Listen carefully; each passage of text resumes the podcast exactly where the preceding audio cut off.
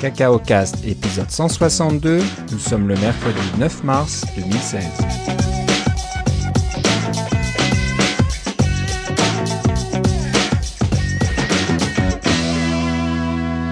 Bonjour et bienvenue dans ce nouvel épisode de Cacao Cast. Comme d'habitude, Philippe Casgrain est avec moi. Comment ça va, Philippe? Bah, Très bien, et toi, Philippe?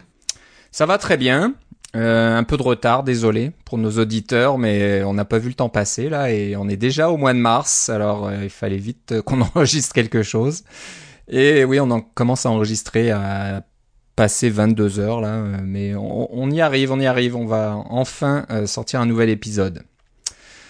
Euh, c'est alors on est un petit un petit peu embêté parce que d'habitude on commence par euh, une section section nouvelle dans le podcast pour raconter euh, ce qui se passe. Et euh, côté Apple et eh ben toute l'actualité a été accaparée par le FBI qui essaye de forcer Apple à à décrypter déverrouiller déverrouiller un iPhone non non ils veulent pas le déverrouiller ils veulent ils veulent qu'il soit ils veulent qu'il soit décrypté pour qu'ils puissent eux le déverrouiller après oui, voilà, c'est un peu l'idée, mais bon.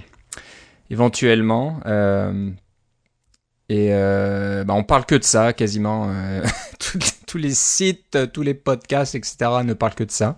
C'est sûr que ça peut être un gros problème euh, à plus grande échelle parce que c'est pas juste, voilà, de, de, permettre de déverrouiller un iPhone. C'est si on le faire pour un iPhone, on pourrait le faire pour tous les iPhones et c'est c'est un gros problème. Ouais, mais là on s'entend que pour les euh, quand on passe au iPhone 5S qui ont le, le, fameux Secure Enclave et euh, iOS 8, euh, on est pas mal certain que Apple eux-mêmes sont pas capables de déverrouiller le, le téléphone sans avoir le mot de ou même d'installer un système signé par eux qui ferait qui ferait en sorte que ce soit déverrouillé. Alors il va y avoir des choses sûrement intéressantes à la WWDC que pour euh, le prochain euh, iOS qui va vous dire ouais non en fait vous pouvez pas rien faire. On connaît pas la clé ça prend et si vous avez oublié votre mot de passe euh, et je serais pas surpris que les les backups sur iCloud soient maintenant encryptés par votre mot de passe aussi. Euh, alors que j'avoue que ça c'est ouais c'était la grosse surprise hein, de, de toutes ces révélations hein. moi je pensais qu'il y avait un peu plus de sécurité des données au niveau d'iCloud mais apparemment non. Mm les backups sont tout en clair là, donc c'est. Non non, les backups sont encryptés, mais avec une clé qu'Apple connaît. Oh, c'est ça la différence. Donc un, utilisateur lambda qui va sur euh, qui, qui, réussit à passer les percer les défenses d'Apple pour aller chercher les backups d'iCloud va avoir des données encryptées. Ça c'est correct, mais c'est que Apple a la clé pour pouvoir les décrypter. Ok, donc c'est ce que j'ai compris. cette clé ou alors si euh, oui, bien sûr. Les autorités forcent Apple à donner cette clé, euh, voilà. ils ont accès à iCloud quoi. Alors ce qu'il faut avoir, c'est d'avoir un système de double clé qui ça prend les deux clés pour euh, déverrouiller, une clé qui est fournie par Apple et une clé qui est fournie par l'utilisateur pour pouvoir déverrouiller. Et puis sans les deux clés, on peut pas rien faire. Ouais, ouais. Donc voilà, c'est bon, on parle que de ça. Alors c'est c'est important, c'est intéressant, mais au niveau technique et développement, ben, ça l'est un petit peu moins. Euh, bah c'est sûr qu'on n'a pas un contrôle complet de ce qui se passe sur ces plateformes. Hein. Il faut euh, se reposer un petit peu sur les, technologies qu'Apple met en place. Alors, euh, ça a l'air pas mal quand même parce que il faut, faut en arriver quasiment à la Cour suprême pour pouvoir euh, euh, accéder à ces appareils. Donc euh, bon, c'est peut-être un, un, assez bon signe. Euh, c'est pas comme je sais pas comme faisait la NSA jusque là de, de pouvoir s'immiscer dans les données privées sans qu'on sache jusqu'à ce que Edward Snowden le dise à tout le monde. c'est apparemment pas le cas sur les appareils d'Apple, iPhone et compagnie. Euh, donc voilà, c'est la, la, grosse partie des news qu'on a entendu dernièrement. Donc euh, je pense pas qu'on soit les, les mieux placés ou des spécialistes pour parler de ça. Donc euh, on vous invite à, si vous en avez pas assez entendu parler déjà, d'aller voir d'autres sites qui sont peut-être un peu plus spécialisés dans, dans ces problématiques-là ou de la sécurité, etc. Donc on n'en parlera pas plus. Ce qui nous intéresse un petit peu plus, c'est qu'il y a des rumeurs parlant d'un événement spécial euh, dès ce mois-ci, donc ça pourrait être, euh, je pense pas la semaine prochaine parce que les invitations auraient déjà été envoyées, mais peut-être la semaine suivante. Je suis content de parler du 21 ou du 22 mars, et euh, c'est assez, euh, comment dire, ça s'est déjà produit dans le passé, hein, qu'il y a toujours cet événement du printemps ou pré-printemps chez Apple en général. Hein. il y a printemps et euh, automne. Et WDC entre les deux et avec des petites annonces euh, un peu plus euh, un peu plus techniques à ce niveau-là, mais il pourrait se passer quelque chose. Donc je pense que c'est Moi, c'est certain que j'ai très très hâte à avoir euh, les nouveaux euh, les nouveaux portables parce que là, ça fait vraiment longtemps qu'on utilise la même technologie. Là, on est dû pour un renouvellement. Donc là, c'est quasiment certain parce que si Apple le faisait pas, on serait surpris. hein. Toute l'industrie est déjà passée à la, surtout à l'architecture Skylake, juste pour rafraîchir euh, le le, le comment dire la, la technologie en interne, les cartes mères euh, qui sont à l'intérieur des Mac, euh, ça serait déjà bien de passer à Skylake sur toute la gamme parce que ça fait maintenant ouais ça fait au moins six mois que c'est sorti ça, euh, si ce n'est plus. Ouais, Il y a probablement des contraintes techniques qui font en sorte que ça rentre pas dans un portable ou que ça bouffe toute la batterie en 10 minutes ou des choses comme ça. Ah, je, peut-être, peut-être pas. Je, suis- je suis pas sûr que Skylake soit, soit euh, problématique au niveau de la consommation. Ça doit même l'arranger euh, sur certains, dans, dans, dans certains cas d'utilisation. Mais voilà, donc je pense que on en avait parlé la dernière fois. Peut-être que Skylake est sur l'IMAX euh, 5K, mais je- peut-être. Je crois qu'il est, un, il est un- sur quelques appareils, mais il est pas sur les portables encore. C'est ça. Donc, évid- Mais la- la- le gros de la gamme chez Apple, c'est définitivement les portables. C'est ça. Donc, euh, bon, on voudrait juste au moins cette mise à niveau, euh, si ce n'est plus. Euh, moi, je parlais de la dernière fois aussi de Thunderbolt 3, que ça soit sur toute la gamme, ça aussi, de, de qu'on puisse commencer à, à, à rêver à des applications un petit peu plus avancées euh, de- avec la connexion Thunderbolt 3. Donc, euh, je parlais de GPU externe, de pouvoir avoir des cartes graphiques qu'on met dans un boîtier externe qui est branché par euh, USB, euh, une prise USB de type C avec euh, un transfert Thunderbolt 3 qui est à 40 gigabits, euh, je crois que c'est Ouais, quelque chose comme ça. Donc ça c'est suffisamment rapide pour euh, connecter une carte graphique externe et puis euh, piloter des écrans euh, 4K ou 5K ou j'en sais rien. Donc euh, ça serait bien de voir ce, ce genre de choses là aussi. Euh, je sais pas s'il y a d'autres rumeurs euh, au niveau des technologies sur les portables, pas certain. Qu'est-ce qu'est-ce qu'il pourrait rajouter? Peut-être un, un- On parlait de sécurité à l'instant, de pouvoir euh, lire les empreintes digitales sur les portables aussi, avoir une. Oui, la technologie existe déjà. Voilà. Voilà, voilà peut-être que. Au lieu juste de penser aux iPhones, on peut peut-être penser à toute la gamme, de commencer à sécuriser ça un peu plus. Donc ça serait pas mal. Euh, donc euh, bon, euh, à voir. Chez Microsoft, il y a des solutions aussi qui s'appellent Microsoft Hello, je crois. Hello, qui permet de détecter le visage d'un utilisateur. C'est pas juste une photo de dimension. Apparemment, il y a aussi un petit scanner avec infrarouge ou je ne sais quoi qui qui regarde la profondeur. Donc euh, c'est censé euh, être suffisamment solide pour qu'on puisse ne, ne pas seulement utiliser une photo de quelqu'un, la mettre devant la caméra et pouvoir accéder à l'ordinateur. Ce qui s'est produit dans le passé, je me souviens que sur les plateformes Android, il, il y avait ce genre de solution hein, qui permettait de de débarrer un Ouais, avec ton Android. visage, il fallait que tu souris ou des choses comme ça là. Pour Ouais, ouais. mais apparemment avec une photo, euh, ça marchait aussi de temps en temps, donc c'était un petit peu gênant. Euh, Ah ben donc tu vois avec les imprimantes 3D, il y a des gens qui vont prendre des, des, imprimantes 3D de, des modèles de ton visage et puis pour c'est vrai que pouvoir euh, le déverrouiller. On trouvera toujours quelque chose. Donc ouais, peut-être qu'au niveau sécurité, quelque chose de mieux. Euh, Sinon, niveau écran, euh, bah, on a déjà les écrans Retina sur euh, quasiment tous les modèles. Moi, je pense qu'il y aura certainement un peu d'écrémage sur la gamme parce que on a encore des MacBook Air 11 et 13 pouces écran non Retina. Oui, mais ça c'est leur modèle qui se vendent le plus. Remarque, ils ont déjà tué leur modèle qui se vendent le plus quand ils ont enlevé le iPod mini pour le remplacer Ouais, par l'iPod ouais. Nano là. Mais euh, c'est un portable qui est relativement pas cher. C'est- ça c'est dans les moins chers de leur gamme et qui pèse rien, qui a une batterie de, qui dure super longtemps. C'est et c'est de loin leur plus populaire. Alors, euh, je pense que tu verras pas de changement sur cette gamme là avant de. Euh, c'est c'est pas assez puissant pour supporter un Retina puis l'expérience MacBook euh, le MacBook tout court là, le MacBook One Ouais. est, est pas encore concluante, je crois. Euh, mais Bah tu vois, moi, ce que j'ai hâte de voir, c'est euh, s'ils vont sortir un iPad Pro de format standard. Hmm. Euh, ça, c'est, ça va faire, euh, ça risque de faire un tabac, ça aussi, parce que l'iPad Pro lui-même a, a eu euh, un certain effet, mais euh, peut-être pas autant que ce qu'ils auraient voulu. Euh, mais iPad Pro euh, avec les, les mêmes caractéristiques que la, on peut marcher avec le crayon, on peut avoir le clavier, etc. Là, le super clavier, Euh, mais en- dans un format un peu plus petit, peut-être que ce serait encore intéressant. J'ai hâte de voir ça. Et un peu plus abordable, parce que le problème de l'iPad Pro, c'est que bon, quand on a acheté l'iPad avec tous les accessoires, on est on est dans le territoire d'un portable. Oh, on a dépassé les MacBook Air, on est rendu dans les euh, MacBook. Oui, euh, MacBook Pro. Hein. on est rendu dans les MacBook Pro, ouais, c'est ça. Mais c'est iPad Pro aussi, c'est un peu normal. C'est un peu ça, donc euh, bon, c'est sûr que voilà, ils ont ils ont un peu testé le marché avec ça. Et Ils ont pas donné de de, de figure au niveau des ventes aux dernières rapport trimestriel là, mais ça a dû se vendre correctement, mais peut-être pas, ça, ça, pas été. Et que veux-tu, les iPads euh, sont en utilisation euh, constante et les gens les renouvellent pas aussi rapidement qu'ils renouvellent les téléphones parce que ça dure une éternité ces trucs-là. Ça, ils, ont bâti les premiers comme des chars d'assaut, alors c'est. C'est vrai, c'est vrai. Toujours un iPad de deuxième génération à la maison qui fonctionne très bien. Et voilà, ouais.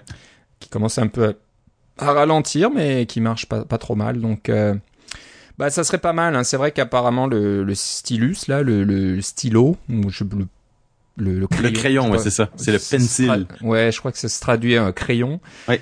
Et assez impressionnant. Moi, j'ai pas d'iPad Pro, mais je l'ai testé euh, à un Apple Store et c'est vrai que on a l'impression d'avoir quelque chose de, de réel euh, dans, dans les mains. C'est-à-dire qu'il n'y a pas de délai. On écrit c'est la première fois que j'arrive à écrire vraiment euh, précisément sur un écran. Donc euh, toutes les solutions que j'ai essayées dans le passé, que ce soit euh, tablette graphique, etc. Peut-être j'ai pas utilisé tablette graphique de professionnel que toi tu as utilisé, que tu connais. Mais il y a toujours ce petit délai, c'est toujours difficile d'être bien précis. Il y a toujours un petit peu, euh, bah surtout avec les tablettes graphiques, euh, le, à part si on a une Cintiq avec écran intégré, quand ce qu'on écrit, ce qu'on écrit sur la, la tablette s'affiche à un écran devant, donc il n'y a pas de lien direct entre ce qu'on écrit et et le, le dessin qui s'affiche sous la, la, la, pointe du crayon. Oui, c'est définitivement ce que j'ai remarqué. Euh. C'est difficile. J'ai jamais réussi moi à être précis ou à. J'imagine ah, que pour ah, un artiste. Oui, c'est ça. Les artistes le font très facilement et en fait, s'il y a un délai, euh, il est compensé automatiquement par le fait qu'il y a un, un, entre la main et l'œil, il y a un, c'est déconnecté. Tu regardes pas direct, tu regardes pas ta main quand tu dessines, tu regardes ton écran. Donc le délai n'est pas perceptible même s'il est là. Euh, enfin, s'il est trop long, il va être perceptible, là, mais euh, les petits délais habituels ne sont pas là. Mais alors que la Cintiq, où on dessine directement sur l'écran, le moindre délai devient euh, parfaitement visible. Sur l'iPad Pro, les applications sont fortement optimisées pour s'assurer qu'il n'y ait pas de délai et le numériseur fonctionne à 240 Hz, des choses comme ça. Là. donc, c'est vraiment conçu pour pour avoir des grandes fréquences d'échantillonnage pour qu'on n'ait pas de peu ou ou pas de délai perceptible pour que l'illusion soit complète. C'est ça, et ça marche. Et comme tu disais, ça dépend des applications. Donc il faut vraiment, euh, en tant que développeur, s'assurer qu'il y ait le moins de délai possible. Et j'ai testé quelques applications, il y en avait certaines, il y a, pas grand chose, mais il y avait un petit retard, un petit truc, et c'est tout de suite perceptible euh, parce que si on utilise les applications de, notes euh, livrées par Apple, là, il y a aucun délai, ça marche vraiment très très bien. Donc euh, c'est vrai qu'on aimerait voir ça dans un iPad plus petit, euh, de taille normale là, mais euh, moins cher aussi, donc c'est plus abordable pour le, grand public. Et ça serait vraiment sympathique. Donc ça c'est possible qu'on voit ça. je pense que c'est aussi la, la, saison de renouvellement de l'iPhone. Donc on parle d'iPhone 7. Les pas, j'ai pas vraiment. Il, est trop tôt pour un iPhone 7 quand même, mais euh, il, mais un, un, petit, un plus petit iPhone de 5 de de, de taille d'un iPhone 5, ça c'est peut-être possible. Mais enfin, on a, j'ai bien hâte dans deux semaines pour avoir les les vraies nouvelles. C'est un peu ça. Hein. Mais, en tout cas, si euh, si Apple fait vraiment cet événement spécial euh, d'ici deux semaines, là, ils ont gardé euh, le secret sur pas mal de choses. Hein. Je pense qu'on n'a pas vu moi, j'ai pas personnellement pas vu grand de, rumeurs intéressantes passer là qui soient assez crédibles. Donc euh, c'est, je sais pas, je pense que Tim Cook avait dit qu'ils allaient renforcer le, secret chez Apple, qui n'existait plus à un moment. Hein. On, on, savait à l'avance tout ce qui allait être annoncé à chaque événement. Et là, depuis, depuis, je sais pas moi, la dernière année, c'est plus le cas. Hein. Il, y a, il, y a, des surprises à nouveau, et puis Apple ne, ne montrent pas ce qu'ils vont faire. Donc, bon, mais c'est tant mieux. Moi, j'aime bien les surprises. C'est bien. Moi aussi, je préfère. Sinon, c'est un peu barbant de, voir, de regarder un événement, puis on sait déjà ce qui va être annoncé. Voilà, donc, euh, bah, désolé, c'est un petit peu euh, notre section nouvelle euh, aujourd'hui. C'est pas très passionnant, mais voilà, on continue à suivre ça de près. Et puis, a un événement spécial, on fera bien sûr un épisode. On ne loupera pas cette fois-ci. pour commenter les annonces qui seront faites. sinon, pour le reste de, l'épisode, on va être pas mal orienté Swift. Je pense que c'est une première où toutes nos affaires sont Swift. Ouais, signe des temps, c'est un petit peu de mauvais augure pour Objectif-C. Il y a de moins en moins de choses là qui qui sortent et qui concernent Objective-C, c'est un petit peu normal. Swift, euh, Swift est populaire. Hein. Les, développeurs euh, s'y intéressent vraiment et puis euh, avec le, temps qui passe, Swift devient de plus en plus stable et de plus en plus agréable à utiliser. Donc c'est normal que tout le monde s'y mette. Euh, donc voilà, si vous voulez vous y mettre vous aussi, euh, bah, on a quelques références à vous donner aujourd'hui qui seraient euh, probablement très intéressantes pour vous. Donc le premier, c'est un livre électronique qui est disponible sur GitHub et je pense que c'est gratuit. C'est un oui, open source, donc sur GitHub, vous pouvez, eh, vous pouvez peut-être faire des pull requests si vous voulez rajouter des chapitres ou faire des corrections ou des choses comme ça. Pourquoi pas, c'est sympa. donc c'est sur euh, le, sujet du livre, c'est sur le test euh, en, sur iOS. Alors, je parlais de Swift, c'est peut-être pas uniquement pour Swift, mais j'imagine que ça, ça couvre aussi les tests euh, en Swift. donc, si vous allez sur le compte de Horta, O-R-T-A, c'est marrant, ça me paraît familier, Horta. On a dû en parler dans le passé. oui, c'est un développeur qui travaille chez Artsy. Alors, on le ah, connaît bien. Voilà, voilà je me disais. Euh, donc euh, voilà, il a écrit un e-book euh, sur les stratégies de test. Ouais, il est en train d'écrire le e-book. Donc ah ok, il est pas fini? Non, c'est ça. Intéressant. Ça va être à suivre. Donc bah là, suivez ça de près. C'est intéressant de voir un, un, livre électronique qui est écrit comme ça de façon ouverte. Ah ouais, c'est ça. On voit même le nombre de mots par par chapitre. C'est intéressant. Donc quand on va sur la, la description du du livre sur GitHub, on voit tous les chapitres et puis le nombre de mots qui ont été écrits. Donc euh, il y a encore pas mal de chapitres avec le nombre de mots à zéro. Donc euh, bah, qui sait, peut-être qu'il a qu'il acceptera les pull requests si vous voulez vous aussi euh, participer à l'écriture du livre, ça peut être toujours intéressant. mais bon, d'après ce que je vois, il y a quand même beaucoup beaucoup de, de chapitres qui sont prévus dans ce livre-là, donc ils veulent couvrir le plus de cas possible au niveau des tests sur iOS. Voilà. C'est toujours un grand sujet, ça, les tests sur iOS.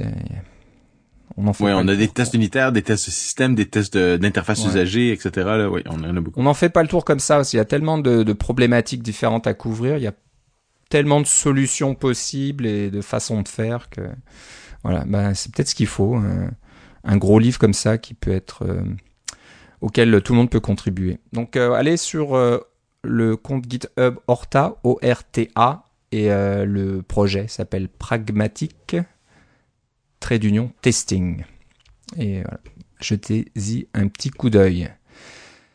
Euh, une autre chose aussi qui est due au fait que Swift est maintenant open source et qu'il y a une version Linux qu'on peut faire tourner sur des serveurs, euh, ben, il commence à y avoir aussi des choses intéressante qu'on peut tester sur le serveur. Et euh, Philippe, tu as trouvé quelque chose aussi au, au, sujet de NSDate Formateur. voilà. On, connaît cette classe qui est très ancienne. C'est ça, c'est une classe euh, évidemment de, euh, de, de Foundation, donc le framework Foundation. Et comme comme Foundation est accessible évidemment par Swift et que Swift fonctionne sur le serveur et que les classes Foundation maintenant tournent sur le serveur, il y a quelqu'un qui a eu la bonne idée de mettre un petit site web qui utilise euh, euh, Swift et la, classe NSDateFormatter pour vous donner une euh, représentation interactive de qu'est-ce que ça fait NSDateFormatter avec les différents paramètres parce que c'est sûr que euh, est-ce que c'est un M majuscule ou un M minuscule? Quelle est la différence entre les deux?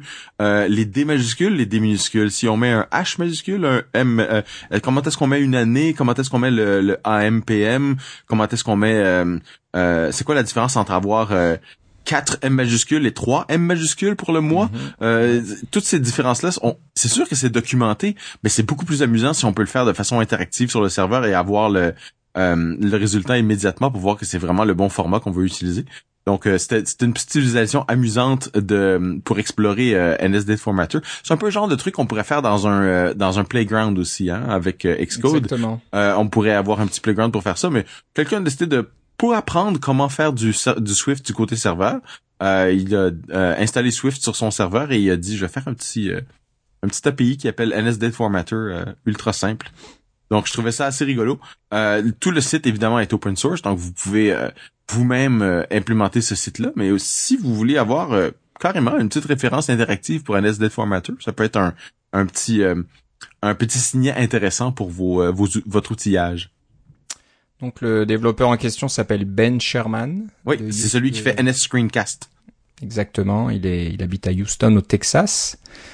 Et euh, apparemment, pour la petite histoire, il s'est euh, inspiré d'un d'un autre site qui doit être encore plus ancien, qui permet d'utiliser la fonction strftime. C'est une fonction C. Oui.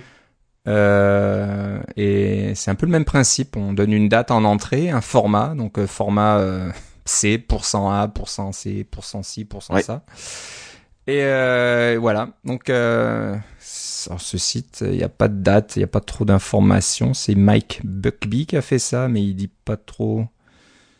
Eh, ça n'est pas si vieux que ça parce que c'est ça marche sur Heroku tout ça et ça parle de Twitter donc c'est pas un site qui est là depuis 25 euh, ans euh, mais bon c'est c'est une bonne idée donc voilà il y en a pour tous les goûts. Si vous voulez, euh, si vous faites du C, vous pouvez aller sur ce site-là. Mais sinon, allez sur le site de Ben pour euh, tester la, la, comment dire, la classe NS Date Formatter et puis trouver le, le, bon format de date que, que vous cherchez.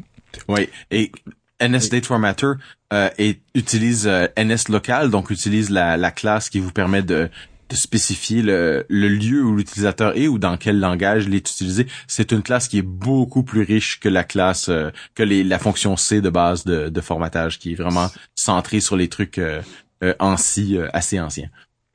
Exactement. Donc, quelque chose me dit que ces petits sites-là, on va en voir de plus en plus. Il faudra peut-être les fédérer un moment parce que ça en fera beaucoup, mais voilà, de, de, voir toutes ces classes qui ont des, des, des, des paramètres assez complexe hein, qu'on peut qu'on peut changer et tester comme ça et qu'on peut faire en ligne. Ça serait pas mal d'avoir une sorte de, de répertoire de, de toutes ces classes là euh, qui sont euh, dans les classes de foundation qui marchent sur côté serveur. Donc le site s'appelle euh, nsdateformateur comme le nom de la classe.com et c'est vraiment une bonne idée sympathique. J'ai perdu le fil de, de nos sujets voilà j'ai retrouvé. Ben encore Swift dans la dans la série des sites qui commencent par euh, la lettre F, euh, suivi de UCK, UCK, ING. Euh, il y en a, il y en a pas mal. Hein. C'est pas la première fois qu'on vous parle de, de ce genre de, de site-là. Ben, celui avec euh, Block Syntax. Euh, Exactement. J'ai un petit, j'ai un petit compteur sur mon bureau qui dit nombre de jours depuis que je n'ai que j'ai utilisé ce site-là et je le remets à zéro de temps en temps. Je suis, je pense que le plus long que j'ai fait c'est trois semaines. Et euh, au bout de trois semaines, j'ai, j'ai dû revenir et puis j'ai dit, ah non, il faut que j'aille voir la syntaxe parce que je m'en rappelle jamais. bon voilà, donc euh, ce site c'est fswiftsyntax.com. Ouais. Euh, voilà, comme beaucoup de personnes et comme moi certainement. Euh, euh, c'est dur de se souvenir de la syntaxe exacte de, de certaines choses, de certaines fonctionnalités, surtout en Swift qui est assez nouveau. Et dans certains cas, euh, on n'est pas sûr où vont les parenthèses ou, les choses comme ça, ou le, la petite flèche là, le tiret euh, supérieur là, euh, qui est-ce qu'on le met où avant, après, le, type, euh, les paramètres on les met d'un quel côté, les accolades, etc. C'est surtout là pour les closures, les génériques et tous ces trucs là, hein, les concepts un peu plus avancés dans Swift, on peut toujours se tromper un petit peu. Bah voilà, dans, dans la même veine que le, le site dont tu viens de parler, là, pour les blocs syntaxe, c'est une page HTML toute bête, mais euh, bien, bien présentée, euh, bien aérée. Il y a de la place entre chaque paragraphe et c'est tout en couleur, donc ça vous montre bien les mots-clés euh, à utiliser. Et donc voilà, au lieu de, d'aller fouiller dans, dans votre livre de référence Swift et puis passer cinq minutes à chercher ce que vous voulez, vous pouvez aller directement sur ce site-là. Donc comme comme toi, Philippe, c'est certainement à mettre en, en bookmark dans son navigateur favori et pouvoir y accéder rapidement. voilà, on trouve. Euh, Ou vous le retrouvez avec votre l'autocomplétion parce que vous l'utilisez ouais, Je pense que ouais, ça doit marcher comme ça aussi. Donc voilà, il y a, y a, tout ce que qu'on peut chercher sur euh, sur Swift dans les mots-clés, donc les protocoles, euh, énumération, structure, fonction, blablabla, etc. etc. Donc euh, voilà, euh, le site, je vais encore les play, c'est F-U-C-K-I-N-G S-W-I-F-T-S-Y-N-T-A-X.com. F, quelque chose, Swift Syntax. Ouais, bah c'est une bonne trouvaille, c'est rigolo. Euh, dans la même veine, euh, côté IBM cette fois-ci, donc euh, vous savez certainement que Apple et IBM maintenant sont de, de grands copains. C'est fini l'époque euh, de Steve Jobs qui n'aimait pas trop IBM. Bon, ça c'était au tout début, puis après euh, ils se sont révisés quand même. Ouais, raccommodés euh, dans les, la période PowerPC. Et puis là, ça y est, euh, IBM. euh, malheureusement pour moi, euh, quand moi j'étais chez IBM, j'ai travaillé chez IBM, il n'était pas question d'avoir des des Apple ou quoi que ce soit. Il y avait juste un service dans un laboratoire de recherche en euh, je sais plus, c'est en Caroline ou en Virginie, je sais pas quoi là, qui avait le droit, il y avait, ils avaient distribué 1000 ou 2000 euh, MacBook Pro aux, aux chercheurs et puis c'était plus euh, une expérience qu'autre chose. Donc euh, on pouvait ces gens-là pouvaient choisir d'avoir un MacBook Pro ou pas. Et puis euh, je pense qu'ils pouvaient le garder un an ou deux ans ou quelque chose comme ça. Je m'étais vraiment renseigné. Je me dis est-ce qu'il y a moyen de, de pouvoir avoir un Mac chez IBM et à l'époque? Et puis euh, évidemment, IBM euh, de mettre des codes en, en logiciel open source sur GitHub, ça devait être complètement anathème. Ouais, ouais, donc euh, voilà, j'étais chez IBM un peu trop tôt. Donc voilà, si, si j'y étais aujourd'hui, j'aurais peut-être la chance de travailler avec euh, un Mac et puis peut-être se faire des, écrire des applications iOS. Ah, mais il n'est jamais Donc, trop le- tard pour bien faire. Euh, je vais peut-être retourner, qui sait, tu sais, mais bon, je pense pas. Si je suis parti, c'est pour... il y a bien une réunion. Ah, ils veulent te ravoir. Ils sont en train de te faire des beaux yeux. Aïe, aïe, aïe. Faut pas que je parle trop fort, je vais recevoir des coups de fil.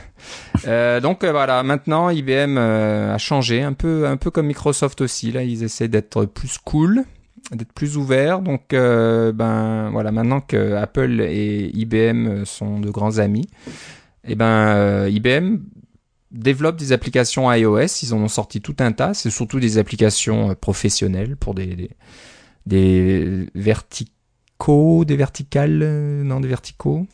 Des marchés euh, verticaux, des mar- ouais, marchés verticaux comme ça, d'un certain. euh, je sais pas moi, c'est il y a des trucs pour le, le, le- comment dire la finance, pour la santé, etc. Donc c'est des applications pas mal sérieuses. Et euh, comme IBM c'est c'est bien les faire, c'est leur euh, spécialité ça, les applications sérieuses pour les, grandes entreprises. Euh, bah, ils développent pas mal de choses maintenant sur iOS et je pense qu'IBM utilise Swift et la preuve en est qu'ils ont développé des choses open source en Swift. Donc bah, on va parler du, du framework Kitura, K-I-T-U-R-A et c'est un, un framework pour euh, développer des applications web et il y a aussi un serveur HTTP inclus. Donc, je sais pas, est-ce que tu as eu le- la chance de de- d'essayer ça pour euh, Non, euh, pas ouais. En fait, j'aurais bien, j'aurais bien aimé, mais j'ai pas, euh, j'ai pas beaucoup de temps en ce moment avec la conférence NS North qui prend quand même pas mal de temps. Euh, mais ce que je voulais surtout souligner, c'était les, deux aspects. Le premier, c'est comme tu dis que euh, IBM se met à faire du Swift euh, et qui, qui, qui prennent ça euh, très au sérieux. Et deuxièmement, c'était l'aspect euh, euh, code source libre. Hein, c'est disponible sur. Il y a un compte GitHub pour IBM. C'est comme tu peux faire des pull requests sur du code IBM et puis ce, petit framework là semble euh, être euh, développé activement et euh, quand c'est soutenu par une grosse corporation comme ça, ça a des de la chance d'aller quand même assez loin. Euh, si vous l'utilisez, vous serez pas le plus gros utilisateur de ce framework là. Euh, donc euh, si vous êtes intéressé par les, différents frameworks web, euh, ça en est un à regarder. Maintenant, évidemment, c'est plus lourd comme installation que des, les frameworks web qui sont peut-être faits en JavaScript ou en Node ou des choses comme ça qui prennent peu de trucs, mais à, à leur décharge, ils ont des explications très détaillées pour pouvoir le faire sur Linux, sur macOS 10, euh, des environnements de développement, des machines virtuelles, etc. Tout est très bien expliqué. Donc, euh, si vous avez le moindre intérêt pour des, euh, les frameworks web, et, euh, et euh, évidemment un intérêt pour le langage Swift et que ça vous intéresserait de, de pouvoir écrire vos, euh, vos frameworks web au lieu de faire du Python ou du PHP, euh, vous le faites en, en- ou en- du Java, vous pourriez vous voudriez le faire en Swift, ce serait certainement un, un bon euh, framework à regarder. pour euh, pour remplacer peut-être même un truc que Ruby. Ce que je me demande, c'est évidemment qu'est-ce que ça dit au niveau performance. Mais euh, on sait que la performance Swift est en général très bonne. Euh, pour ça se rapproche beaucoup du, du C et du objectif ça, ça dépasse l'objectif dans certains cas et ça se rapproche même du C ou du C++ qui est un, qui est le langage performance vraiment maximum dans un sens là c'est quelque chose qui ça vaut la peine de regarder pour voir si vous voulez faire quelque chose qui est très performant et qui potentiellement va pouvoir fonctionner pour sur des, des systèmes de plus en plus gros. J'ai hâte de voir comment ça va euh, euh, ça va marcher à, à l'échelle. Ouais, ouais. En tout cas, c'est des, c'est des bons développements. Ça, c'est quelque chose que j'aime bien voir de, de, de voir des, des frameworks solides qui sont euh, mm. supportés par des compagnies solides aussi qui vont. Bah, des fois, ça veut rien dire. J'aurais pas dire ça parce que Facebook aussi a une grosse compagnie et ils font des frameworks qui récupèrent des applications, etc., des technologies qui laissent tomber euh, comme des vieilles chaussettes euh, au bout d'un an. Ouais, on, on sait, ils ont pris parse.io et euh, ça n'existe plus maintenant. Alors, Donc, faut quand même se méfier parce que ces compagnies-là, leur principal intérêt, c'est de gagner de l'argent. Donc, ouais, mais remarque avec Parse, ils ont fait la bonne chose. Hein. Ils l'ont mis en logiciel code, en code source ouvert. Vous, vous installez votre propre serveur Parse si vous oui, voulez. Oui, c'est sûr que c'est pas perdu pour tout le monde, mais bon, c'est un peu moins pratique là s'il faut maintenir ce, ce gros code soi-même là, c'est autre voilà. chose. Mais voilà, donc c'est intéressant euh, donc de, de, de voir euh, qu'il y a ces frameworks côté serveur, donc euh, de faire du Swift côté client, côté serveur et éventuellement partager certaines portions du code entre les deux, mais bon. Probablement, mais c'est aussi le confort d'écrire dans le même langage et de pas avoir de faire de, de, de faire trop de changement mental. Voilà tout côté serveur, c'est toujours un, peu spécial, c'est toujours euh, assez complexe là, les applications web et tout ça. Donc euh, bon, intéressant. Euh, donc moi j'imagine que Kitura a été utilisé aussi par IBM pour développer leur bac à sable pour Swift. Donc ça, ça a été annoncé il y a hum, quelques mois déjà, peut-être deux trois mois. si si on va sur developer.ibm.com euh, on peut trouver un bac à sable qui ressemble un peu à un comme les, sandbox sur euh, les playgrounds pardon sur euh, dans Xcode. C'est un peu l'idée, c'est ça va pas si loin quand même. C'est surtout on, peut exécuter du code Swift sur une page web et le résultat ça sera uniquement du texte, hein, donc euh, on peut pas aller aussi loin que Playground où on peut avoir du, ouais des, des, animations, des dessins, etc. Exactement, donc c'est c'est faut pas rêver non plus. Eh, mais c'est pas mal quand même, donc euh, de, de, pouvoir avoir comme ce, cet endroit là un peu spécial pour euh, tester euh, des, petits bouts de code, des algorithmes, des, choses comme ça, voir si ça fonctionne. éventuellement NSDate formateur, ça, doit marcher aussi. Hein, si on, instancie une classe et puis qu'on essaye de formater une date, ça marche aussi. Donc c'est une autre façon de faire que d'utiliser des sites comme nsdateformateur.com. Donc voilà, j'imagine que les deux sont reliés. J'en suis pas sûr. Hein. Je suis pas sûr qu'ils aient utilisé Kitura, mais bon, avec un petit peu de jugeote, on se dit qu'il doit y avoir un lien quand même entre les deux. Euh, donc c'est bien.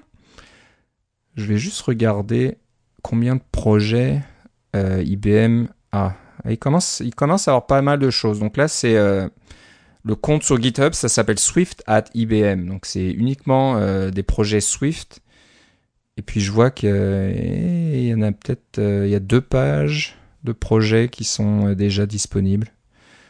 Donc euh, sachant qu'il y a 350 000 employés chez IBM, peut-être pas tous travaillant sur Swift, mais ils ont certainement pas mal de développeurs en interne. Donc c'est bon signe un petit peu pour le le, volume de, code ouvert qui risque de partager sur GitHub. Donc je vois qu'il y en a déjà pas mal. Il y a des choses pour JSON. Non, ça c'est des forks. Euh, il y a tout un tas de bricoles. Euh, c'est pas pas forcément des, gros projets à chaque fois. Des fois c'est peut-être juste une classe ou deux, mais euh, intéressant. Donc ça c'est peut-être le, genre de de repo à, suivre sur votre compte GitHub. Donc moi je vous conseille de les de les regarder de près, de voir ce qui se passe. Voilà, donc euh, c'est un peu tout ce qu'on avait. Donc euh, désolé, c'est pas, c'était pas une une semaine très très chargée avec beaucoup de grosses annonces ou de, grosses nouveautés. Euh, mais les grosses nouveautés pour nous, ça s'en vient euh, du côté de NS North, qui s'approche, qui s'approche. hein, Ouais, fin avril. Fin avril. Fin avril. ouais. Donc euh, la neige aura fondu, peut-être, euh, j'espère. On Si vous êtes dans la région de Toronto euh, et que vous voulez et, et que vous et que vous vous voulez euh, vous, pouvez prendre votre jeudi euh, pour venir faire un tour à notre euh, community kick-off qui est le, donc une une espèce de, mini conférence NS North pendant la journée euh, avec des euh, des présentateurs vraiment euh, fantastiques mais c'est juste pour la journée et faire du un peu de, de réseautage dans la région c'est vraiment très pratique si vous êtes dans la région de Toronto puis les billets sont vraiment pas chers on parle de 10 dollars pour la journée donc c'est parfait si vous voulez juste venir une partie de la journée, vous avez juste 10 dollars à débourser. Ou alors 30 dollars et on vous fournit le repas. Alors c'est il faudrait ça serait bête de s'en priver si vous êtes le moindrement proche de Toronto. Je peux comprendre. une... ouais. Ouais, je, je peux comprendre que la, la conférence elle-même qui dure du euh, jeudi soir ou vendredi après euh, ou samedi après-midi euh, qui est un peu plus intense et qui coûte vraiment beaucoup plus cher parce que bon euh, ça- on, a- on- il a- fallu qu'on fasse venir du monde de plus loin puis des choses comme ça ça, ça nous a coûté de l'argent tout ça Euh, et il y a plus de nourriture et tout Euh, ça c'est euh, euh, c'est pas à la, à la portée de toutes les bourses je le comprends bien mais la journée elle-même là euh, ça va être vraiment bien et on a un maximum de 150 personnes alors les billets se vendent euh, ça ça se vend bien euh, je soupçonne qu'on va être tout vendu pour euh, pour les deux événements, mais euh, il y en a un qui va vraiment arriver avant l'autre, vu la différence de prix. Ok.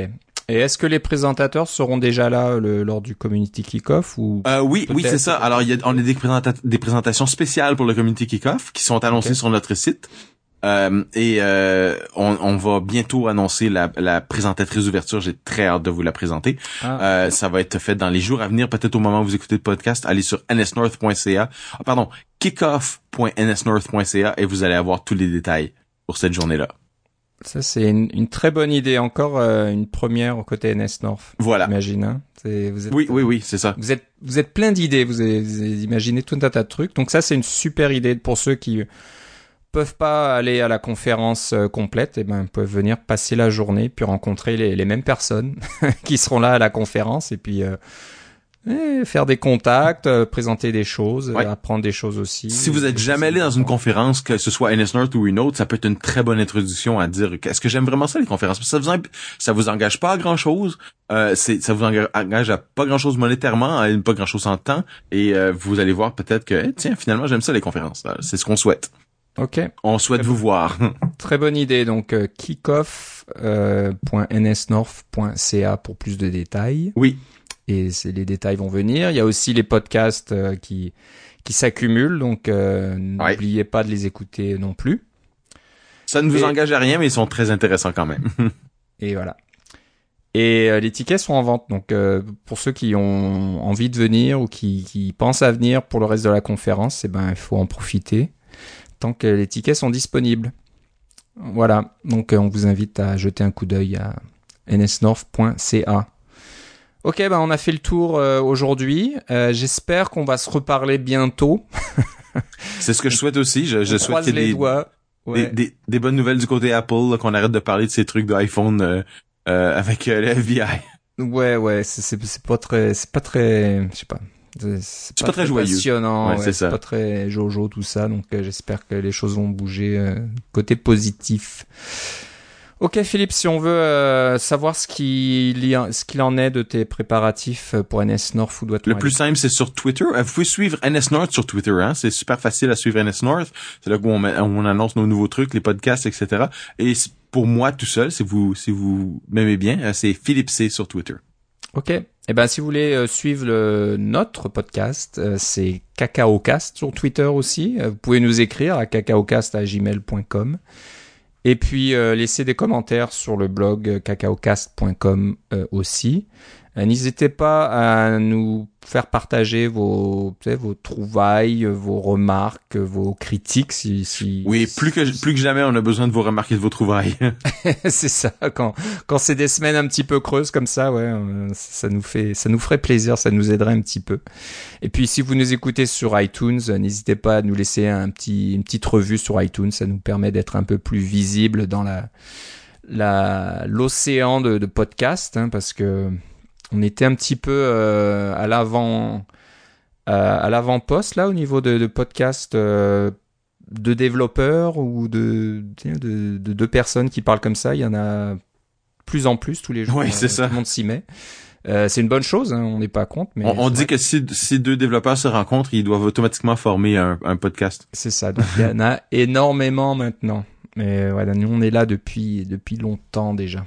Et on espère qu'on vous ennuie pas trop, mais on est aussi en- on est aussi un des rares podcasts francophones. Alors, C'est euh, vrai que ça, il y en a pas. à- allez mettre des petites critiques sur euh, ou des petites euh, des petits commentaires sur iTunes aussi là si vous nous aimez si vous nous aimez pas laissez-en pas c'est correct là mais, euh, si vous si vous nous aimez ça nous fait toujours plaisir et ça nous aide énormément à la découverte pour avoir des nouveaux auditeurs on est très content Ça nous aide. Ok. Bon ben c'est tout pour aujourd'hui. Euh, Je te remercie Philippe. et moi aussi Philippe Et on se reparle une prochaine fois. salut